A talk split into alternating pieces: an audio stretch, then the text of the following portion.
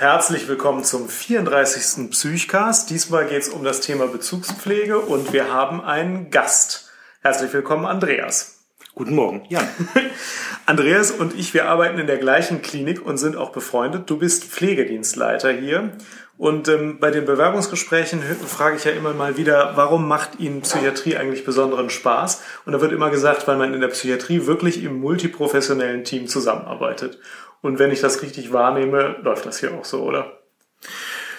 Von jeher ist eigentlich die Psychiatrie ähm, der Ort, äh, in den die Rollen, finde ich, weniger nach den Berufsgruppen verteilt werden, sondern nach ähm, am Patienten, ähm, wer kann am Patienten welche Funktion besser übernehmen. Und dementsprechend sind die ähm, vielleicht aus der Somatik bekannten Gräben zwischen den Berufsgruppen in der Psychiatrie deutlich kleiner. Ja, genau, Andreas, wir haben uns überlegt, über welches Thema wir gerne mal zusammen im Psychcast sprechen wollen. Und das Thema, das diese ähm, berufsgruppenübergreifende Sache am, am, äh, mit am besten vertritt, ist, glaube ich, die Art, äh, wie sich unsere Berufsgruppen um den Patienten kümmern. Also ob es einen einzelnen Therapeuten gibt, der zuständig ist, ob es eine Gruppe gibt und wie sich diese ganzen Gruppen koordinieren, absprechen und also wie praktisch die Schnittstelle zwischen diesen beiden großen Behandlungsteams und dem Patienten ist. Und ähm, da äh, hinein spielt das Konzept der Bezugspflege, das ja in vielen psychiatrischen Kliniken äh, umgesetzt wird, allerdings in etwas unterschiedlicher Form,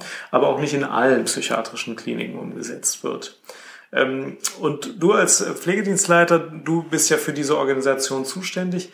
Ähm, vielleicht erklärst du den Hörern des Psychcastes erstmal, wie eigentlich das Konzept ist, ähm, wie sich die Leute um den Patienten kümmern. Gerne, wobei das mh, hm, tatsächlich ein bisschen komplizierter ist. Ähm, wenn, also normalerweise teilen wir Aufgaben nach den Aufgaben. Also einer macht die Blutdrücke, einer macht eine andere Tätigkeit, einer macht Gespräche, einer geht mit in die Visite. Oder wir teilen uns auf nach ähm, Bereichen. Du machst den Teil rechts, ich mache den Teil links. So ist es zumindest von jeher aus der Krankenpflege an sich gewesen. In der Psychiatrie hat sich schnell ähm, also oder hat sich seit einigen Jahren das Konzept der Bezugspflege durchgesetzt, wo man versucht hat, nicht, nicht die Aufgaben zu teilen und auch nicht die Räumlichkeiten zu teilen, sondern eine meist wahllos zusammengestellte Gruppe von Patienten einer Pflegekraft zuzuordnen, die den ganzen Pflegeprozess von Anfang bis Ende begleitet. Das ist auch in den unterschiedlichen Kliniken sehr unterschiedlich gelaufen. Einige verteilen das nach, jeder hat fünf Patienten, äh, egal welche. Einige sagen, wenn ein Patient wiederkommt, versucht man ihn der gleichen Bezugspflegekraft wieder zuzuordnen, äh, um eine größtmögliche Kontinuität auch gewährleisten zu können. Und andere machen das nach Krankheitsbildern. Der eine, die eine Pflegekraft kann besser mit den vielleicht depressiveren Patienten umgehen und die andere mit einer anderen Gruppe das sind unterschiedliche Systeme und man, jede Klinik versucht so seinen eigenen Fingerabdruck zu finden, was passt am besten zum Klientel, was man behandelt, was passt aber auch zum, zum Multiteam, also welche Funktionen findet man vor. Das ist ja in jeder Klinik anders. Wofür sind die Psychologen verantwortlich? Wie, wie ähm, präsent ist der Arzt mit welchen Tätigkeiten? Und so findet man in jeder Klinik so einen eigenen Fingerabdruck von Bezugspflege. Und in unserer Klinik auch, finde ich, einen ganz eigenen. Ja, wie machen wir es denn praktisch? Also wie ist das dann praktisch organisiert? Wenn ich als Patient in die Klinik komme, wer stellt sich mir vor und wer macht dann welche Aufgaben für mich? Ja, also wir sind eigentlich, kommen wir auch aus dem klassischen Bezugspflegesystem, dass eigentlich eine Pflegekraft bei einem Patienten den ganzen Pflegeprozess abbildet. Also von der Aufnahme her, der, derjenige ist, der sich vorstellt, ich bin für Sie verantwortlich, dann beginnt die Anamnese, beginnt der Beziehungsaufbau ähm, und es wird eben recht schnell, wird über die Pflegeplanung geguckt, welche äh, Themen können wir ähm, bearbeiten, also welche Themen passen gut in unsere Alltagstrainer, so, das ist so die Überschrift über das, wie wir uns hier in der Klinik Königshof auch verstehen, welche Themen sind da, was können wir tun? Und bis hin zum, was muss bei der Entlassung beachtet werden oder bei einer, bei einer Verlegung, so, diesen Prozess begleiten wir. Wir haben uns aber in den letzten zwei Jahren noch einmal in eine andere Dimension hinein äh, entwickelt, nämlich in eine zeitliche Trennung. Ich, ich muss noch mal fragen, es ist ja Schichtdienst, ne? Also der gleiche Mitarbeiter ist ja im Früh-, Spät- und manchmal sogar im Nachtdienst eingesetzt. Ähm, wie, wie ist denn das dann mit den, mit den Zeiten, wo er nicht im, im Dienst ist? Also typischerweise gibt es, ähm, gibt es Tandems oder ähm, noch größere Gruppen. Also es gibt den Hauptverantwortlichen in der Bezugspflegekraft und dahinter gibt es festgeschriebene Vertretungen oder eben Zweit- und Drittbezugspflegekräfte, die dann ähm, das Steuerrad in, in der Hand halten, wenn die eigentliche Bezugspflegekraft nicht im Dienst ist oder krank ist. Und genau das war auch der Auslöser für uns, diese dritte Dimension mit ins Spiel zu bringen, nämlich die Zeit. Weil ähm, bei uns ist so alles in einer, unterhalb von einer Woche können wir gut planen und gut gewährleisten. Alles, was wir für nächste Woche planen, ist äh, für uns, ähm, hat einen hohen Wahrscheinlichkeitsfaktor, dass es nicht so eintritt, wie wir es geplant haben. Ob es nun der Wechsel von früh in spät oder an einem anderen Tag frei als geplant, ähm, das ist, das sind für uns also Punkte, die wir oft neu planen und neu überlegen müssen.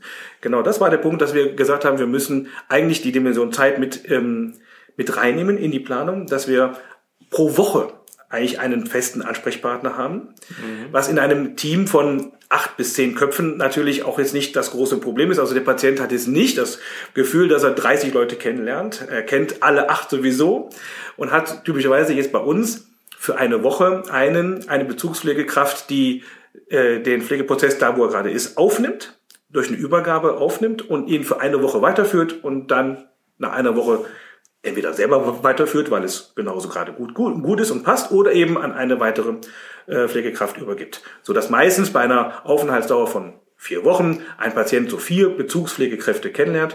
Die erste Bezugspflegekraft ist die, sage ich mal, mit der meisten Brisanz, weil es da natürlich darum geht, sich auf die Behandlung einzulassen, ein Vertrauen aufzubauen zu dem therapeutischen Konzept. Diese Bezugspflegekraft ist auch immer sehr im Austausch mit der mit den Bezugstherapeuten auf psychologischer und äh, psychiatrischer Seite. Die drei machen also den, bringen den ersten Stein ins Rollen.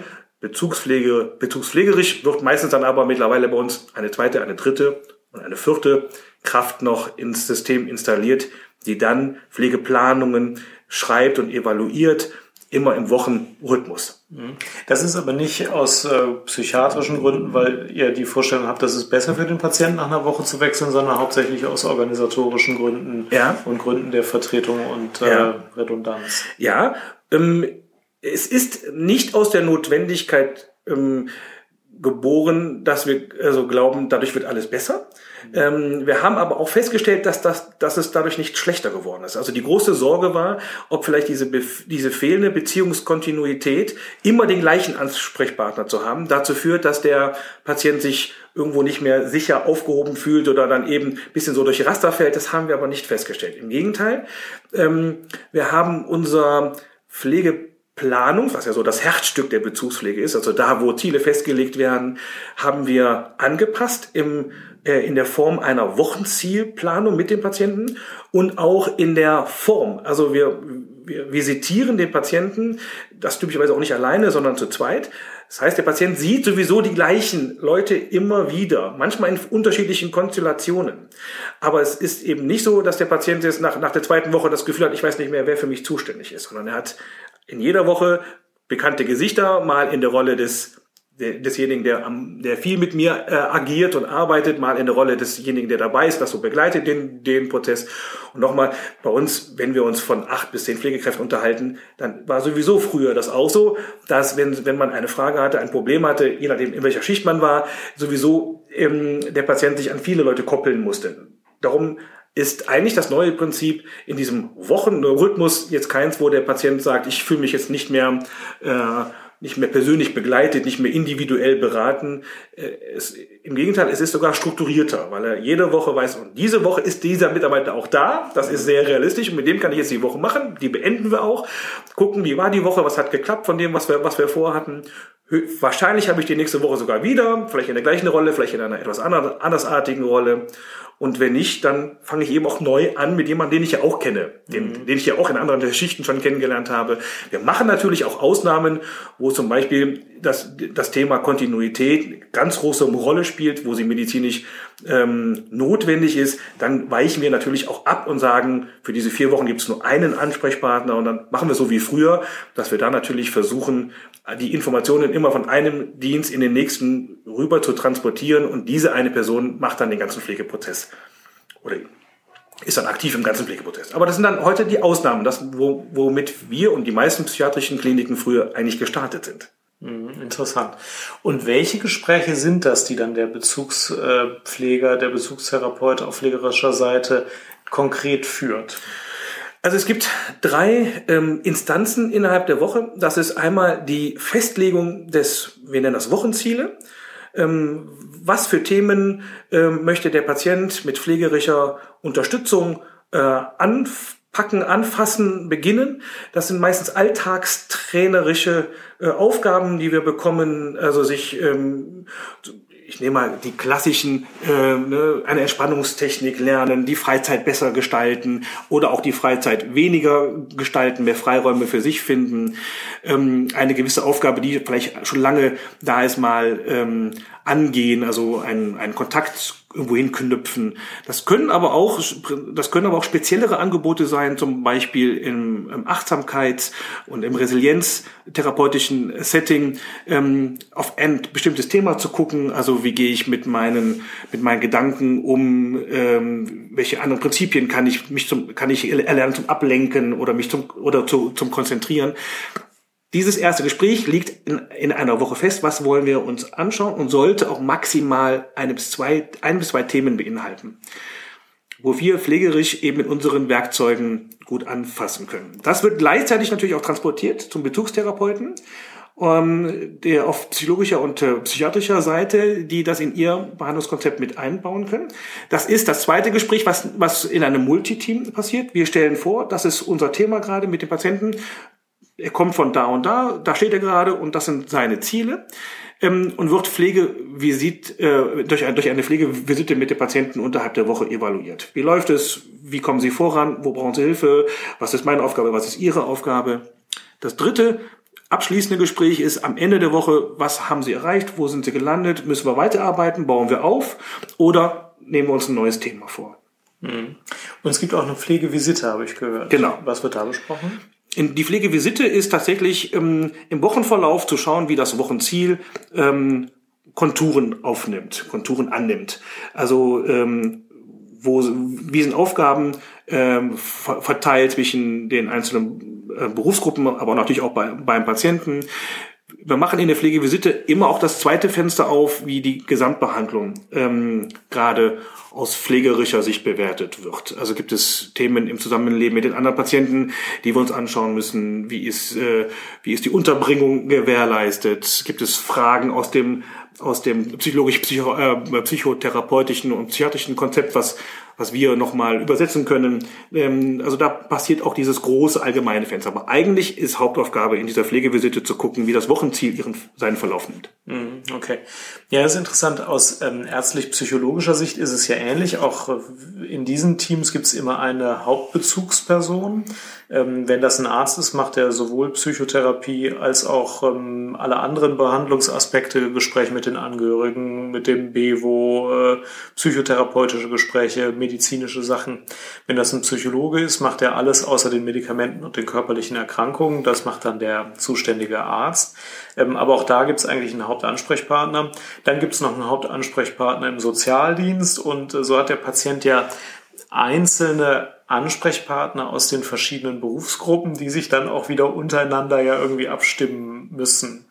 Ähm, und da wird's dann kompliziert. Manchmal ist das die Visite, manchmal sind das die Multiteams, ähm, manchmal ist es aber auch irgendwie ein bisschen unübersichtlich, wie denn jetzt gewährleistet wird, dass alle am selben Strang ziehen und wenigstens ungefähr wissen, was der andere so macht. Ähm, wundert dich das nicht immer, dass das irgendwie äh, funktioniert oder funktioniert das eigentlich immer? Also ich wundere mich manchmal. Ja, also ähm, mich wundert also wir merken es dann, wenn es mal nicht funktioniert. ja. Ähm, aber das ist tatsächlich zum Glück selten. Ähm, äh, ich glaube, dass unsere ähm, unsere Vielzahl von Kommunikationsmöglichkeiten ja sogar noch dadurch ergänzt wird, dass wir ähm, in, den, in den kleinen Gesprächen zwischen den großen, also Multiteam, Visite, Supervision, wo ja auch nochmal drüber geguckt wird, wie arbeiten wir zusammen, haben, sind alle Informationen gut geflossen.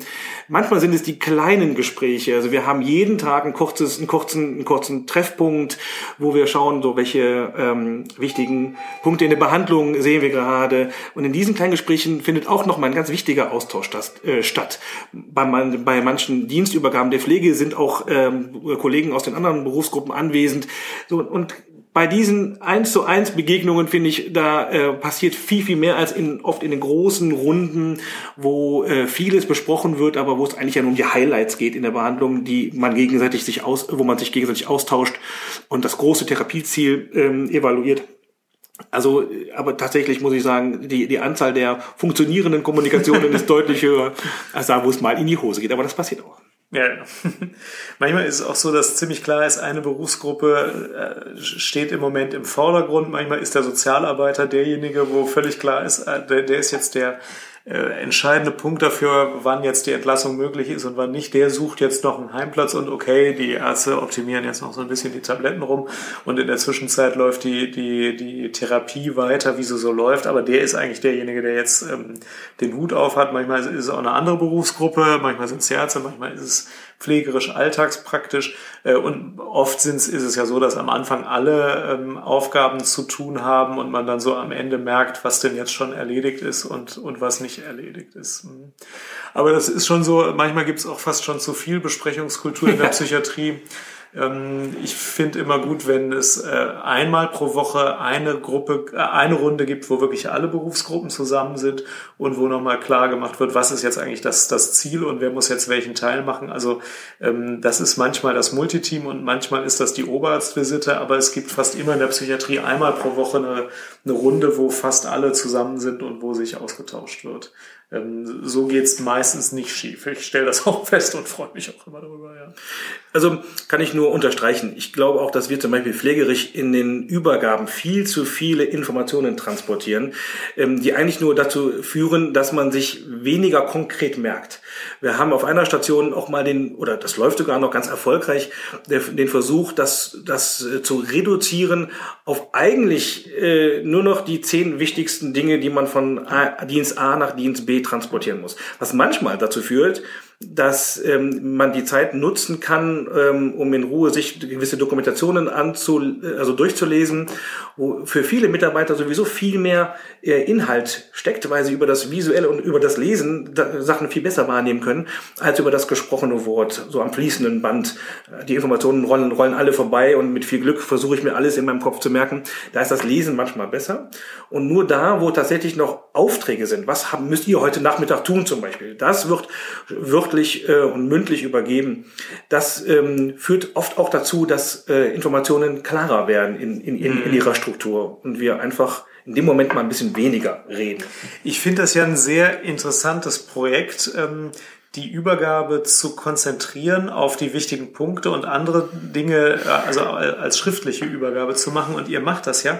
Und das könnte für mehrere Hörer ein interessanter Anreiz sein. Also ich habe sonst immer nur das Modell, wir verkürzen die Gesprächszeit und dann müssen sich die Leute auf das Wichtige konzentrieren im Kopf.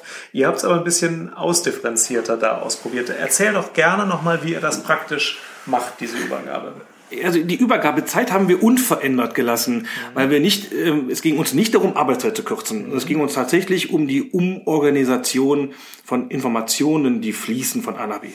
Äh, die Übergabezeit besteht nun aus zwei Blöcken. Der erste Block ist ein wir nennen also Ruhezeit oder Ruheblock. Die ankommenden Mitarbeiter haben die Möglichkeit in der Dokumentation nach dem System, wie sie sich für den Tag aufteilen, also wer ist für welchen Patienten zuständig, durchzulesen ähm, und haben zeitgleich die Möglichkeit, schon konkret Fragen zu stellen. Was auch nochmal, finde ich, eine kluge ähm, Redundanz ist in der, in der Frage, was habe ich da eigentlich geschrieben für den Mitarbeiter, der es geschrieben hat. Also wenn, es, wenn jemand mich fragt, immer, wie meinst du denn das, dann habe ich sofort auch ein Feedback dazu, ist das vielleicht missverständlich ausgedrückt.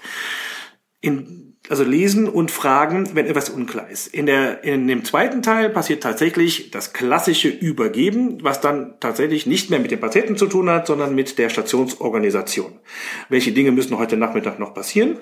Was da natürlich reinfließt, sind vielleicht Besonderheiten, die ähm, die so wichtig sind, zum Beispiel bei, einer, bei einem suizidalen Patienten, wo man sagt, das müssen wir jetzt nochmal deutlich laut aussprechen, damit alle auf dem gleichen Stand sind und tatsächlich äh, das nicht vielleicht durch das Lesen ein bisschen missverständlich in der Brisanz oder in der Priorität ist. Das ist aber ähm, typischerweise sehr selten der Fall, ähm, weil meistens jemand, der es liest, sofort sagt, okay, ich habe hier schon einen interessanten Fall und es taucht typischerweise auch in der ähm, Stationsorganisation auf. Also worauf müssen wir heute Nachmittag denken? Müssen besonders einen Patienten im Auge behalten, ne, äh, den, wie oft wollen wir den sehen, wer sieht den wo und sowas. Also das ist eigentlich auch dadurch schon abgedeckt. So sind diese, so ist diese Aufgabe, äh, die Übergabe in zwei Blöcke geteilt worden und äh, wir haben mittlerweile wirklich den Effekt, dass diese Ruhezeit am Anfang ähm, dazu dient, dass wir unsere eigene Dokumentation nochmal konzentriert wahrnehmen und ähm, das Lesen wirklich unsere Sinne äh, anders schärft als das gesprochene Wort. Hm, interessantes Modell. Würdest du das anderen empfehlen, das mal auszuprobieren? Pro, ausprobieren auf jeden Fall. Es wird Stationen geben, ähm, wo das nicht funktioniert oder wo man zumindest glaubt, dass es nicht funktioniert. Ähm, aber in, äh, in ähm, therapeutisch, in sehr therapeutischen Teams kann ich mir das gut vorstellen, dass es geht. Je mehr somatische Anteile reinfallen, also wir haben ja auch eine kleine Neurologie, da haben wir das auch probiert, da war es deutlich schwerer, weil äh, das Gefühl von, ich muss das aber alles hören, damit ich irgendwie überhaupt an, an allen Themen partizipieren kann, ähm, das war zu groß. Da, da haben wir dann gesagt, okay, wir machen das jetzt, wir hören jetzt mal auf mit dem Projekt, wir können es ja nochmal anders versuchen. Manchmal braucht auch ein Projekt eine gewisse Zeit äh, oder auch eine gewisse Wiederholung, bis es irgendwann mal greift. Mhm. Okay, vielen Dank. Gibt es noch Punkte zum Bezugspflegesystem, die du gerne noch sagen würdest, die wir jetzt noch nicht angesprochen haben? Nein. Nee. Es gibt ja noch ein zweites Thema, das wir wenigstens kurz anreißen ja. wollten, nämlich etwas, was, glaube ich, nicht jeder weiß, wie nämlich die Ausbildungselemente sind im pflegerischen Bereich zwischen dem normalen Examen und der Fachpflege, Psychiatrie beispielsweise. Gibt es ja auch andere Fachpflegen, was man da im Rahmen der Weiterbildung oder der, der, ja, der Weiterbildung eigentlich lernt und was das für ein Programm ist, wie lange das dauert, wie das aussieht wo ich dich schon mal am Mikro habe, äh, wollte ich dich unbedingt bitten, das nochmal kurz zu erklären. Ja, wo, wobei ich äh, ähnlich wie eben auch sagen muss, es ist ein sehr chaotisches Prinzip, weil es ja gerade viel in Bewegung ist. Wir haben ja mittlerweile auch eine Akademisierung in der Pflege, die eigentlich in gewissen Teilen damit reinspielt. Ich versuche es aber mal ähm, und du musst dann sagen, ob es deutlich ist. ja. Also äh, der klassische Weg ist ja, ich mache eine dreijährige Ausbildung, bin dann eine gewisse Zeit lang äh, Krankenschwester oder Altenpflegerin, das ist ja gleichgestellt und mache dann eine Fachausbildung. In der psychiatrischen äh, Weiterbildung kann man also Fachaltenpfleger für Psychiatrie werden, Fachaltenpflegerin, wie auch Fachgesundheits- ähm, und Krankenpfleger von Fach- und Gesundheitskrankenpflegerinnen für Psychiatrie. In, diesen, in dieser zweijährigen Weiterbildung staatlich anerkannt wird ähm, eine, eine psychiatrische Fachexpertise vermittelt, die ähm, und da fängt es an, ein bisschen komplexer zu werden, eigentlich auch einem, einer, einer Wissenschaftlichkeit entsprechen sollte. Also das, was ich tue, sollte ich über, ähm, über Fachexpertise äh, auch gegenprüfen lassen können. Also ist das wissenschaftlich fundiert, was ich da tue. Mhm. Es werden also wissenschaftliche Konzepte vorgestellt, Pflege, pflegewissenschaftliche Konzepte werden vorgestellt, die ich erlerne äh, und die ich auch im Umgang am Patienten tatsächlich ganz praktisch erlerne. Das ist auch, ist auch der große, finde ich, der große Vorteil einer Fachweiterbildung. Ich lerne diese Modelle und diese ähm, pflegewissenschaftlichen Ansätze für mich in meinem psychiatrischen Umfeld anzuwenden und umzusetzen. Das ist eigentlich der klassische Weg. Das kann man mittlerweile auch studieren. Man kann nochmal dazu. Ja, bitte? Man hat relativ viele Einsätze in anderen Häusern beobachte ich immer und ich glaube ja auch, dass man da ziemlich viel lernt. Ich bin ja immer ein großer Freund des Wechsels äh, oder der der Hospitation in anderen Bereichen. Wie oft ist das denn vorgesehen, dass man einem anderen Haus ist? Ja, das ist nicht ähm, eins zu eins äh, vorgeschrieben. Also es ist es wird natürlich ein, ein es gibt ein, eine in der staatlichen Anerkennung eine klare Definition von äh, theoretischen und vom praktischen Einsatz. Es gibt keine klare Definition, was alles ähm, hospitiert werden muss. Mhm. Wir äh, haben in einem großen Verbund unsere Fachweiterbildung organisiert und da sind die Einsätze natürlich geregelt. Und dann kann wiederum jedes Haus für sich entscheiden, ob ich diesen Mitarbeiter durch mein Haus rotieren lasse oder vielleicht durch noch äh, unterschiedliche Einrichtungen des Konzerns. Das machen wir auch. Wir haben aber auch die Tür geöffnet für Sonderwünsche die wir auch im Konzern nicht anbieten können. Also wir haben ja schon einen, eine, viele Möglichkeiten in, in unserem Konzern, Psychiatrie auch an unterschiedlichen Punkten zu erleben. Ähm, aber es gibt zum Beispiel, hatten wir äh, letztes Jahr auch den Wunsch, zum Beispiel eine Adoleszentenstation kennenzulernen. Haben wir aber nicht. Und dann kann eine Hospitation also auch außerhalb unseres äh, Unternehmens erfolgen. Die Anzahl ist nicht, ist nicht festgeschrieben. Es sind ähm, in den zwei Jahren aber, ähm, wenn ich das jetzt richtig in Erinnerung habe, bei uns acht Außeneinsätze geplant, die, wie gesagt, sich aufteilen zwischen im eigenen Haus rotieren, im Konzern rotieren und tatsächlich nach außen rotieren. Und dann ist es eine Einzelfallentscheidung. Okay.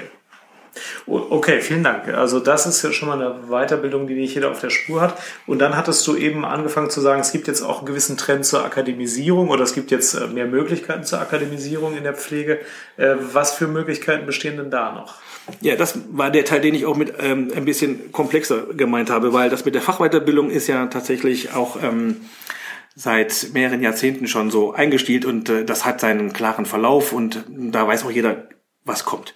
In der Akademisierung sind wir am Anfang und ähm, erleben auch noch ein bisschen Unklarheiten, Trenn, Unklarheiten, also Trennschärfe ähm, zwischen was wird eigentlich wo vermittelt. Ähm, man kann mittlerweile die Berufsausbildung schon ähm, in einem dualen Ausbildungsgang machen. Also ich äh, werde Krankenschwester, hm, ganz klassisch, nach drei Jahren und habe nach dem äh, nach einem weiteren Jahr, was ich dann äh, mit einem gewissen Stundenanteil an einer Hochschule verbringe, auch einen akademischen Abschluss äh, im Sinne eines Bachelors. Da gibt's dann nochmal die, Unter, die Unterscheidung Bachelor of Art, Bachelor of Science. Ähm, darüber wird auch gerade wunderbar berufspolitisch diskutiert, was brauchen wir da eigentlich. Ist ein bisschen angelehnt an andere europäische Konzepte. Zum Beispiel in Holland kann man den Bachelor of Nurse machen. Das ist also eine reine Hochschulausbildung. Ich habe dann damit meinen, meinen Berufsabschluss und den mache ich eben an einer, äh, an einer Hochschule und mache nur Einsätze in Krankenhäusern. Das ist bei uns in Deutschland im Moment noch über das Duale, also ich mache beides gleichzeitig, so geregelt. Die Fachweiterbildung kann man mittlerweile auch ähm, akademisch machen. Da gibt es, ähm, mir ist jetzt Bielefeld bekannt, an der Fachhochschule in Bielefeld mache ich also einen Bachelor-Abschluss ähm, ähm, in der psychiatrischen Pflege, was ähm, eigentlich das Pendant ist zur berufsständigen Weiterbildung der, der Fachpflege. Und jetzt im Moment äh, entstehen erste Konzepte, wo man den Fachweitergebildeten durch Zusatz ähm, Fort- und Weiterbildung auch noch äh, ein Angebot machen möchte, also nach der Fachweiterbildung eine gewisse Zeit lang noch äh, den Hochschulteil nachzuholen und auch dadurch in einen akademischen äh, Bereich zu kommen. Es wird dann ein bisschen trennunscharf was wo anfängt. Und da sind wir auch am, am Anfang, aber wir merken, dass wir durch die Akademisierung in der Pflege nochmal andere Möglichkeiten bekommen, ähm, unsere pflegetherapeutischen, unsere pflegetherapeutische Kontur zu schärfen. Also wir haben auch im Haus ähm, haben wir drei von diesen Kollegen und machen eigentlich gute Erfahrungen, wenn es um Projekte geht auf den Stationen. Das sind Mitarbeiter, die ähm, am Krankenbett arbeiten und durch ihre Ausbildung einen anderen Blick haben. Ähm, auf den Patienten und die mögliche pflegetherapeutische Einstellung. Und ich finde das also, ich finde das sehr bereichernd, aber es ist, glaube ich, wir sind noch so am Anfang, dass wir noch nicht genau sagen können, was werden wir wie in welcher Menge wo brauchen. Das sind, ist mir noch ein bisschen Learning by Doing. Aber bei uns kann man sehen, dass gerade diese drei Mitarbeiter, wenn es um Projekte geht, wie das Stationskonzept überarbeiten, neue Elemente einbringen, eben besonders ähm, ja. aktiv sind und äh, da großen Nutzen bringen. Das genau. kann man auf jeden Fall sehen. Neben der Fachpflege. Das sind also, ja, diese beiden Gruppen sind, ja. finde ich, gerade im konzeptionellen Arbeiten, die, die sich, äh, die sich nach, nach vorne stellen äh, und äh, gute Partner sind, finde ich, mhm. zu den anderen Berufsgruppen. Ja. ja. Alles klar. Okay, dann ganz herzlichen Dank für das Gespräch. Danke auch. Vielen Dank fürs Zuhören und bis zum nächsten Mal. Gerne. Tschüss. Tschüss.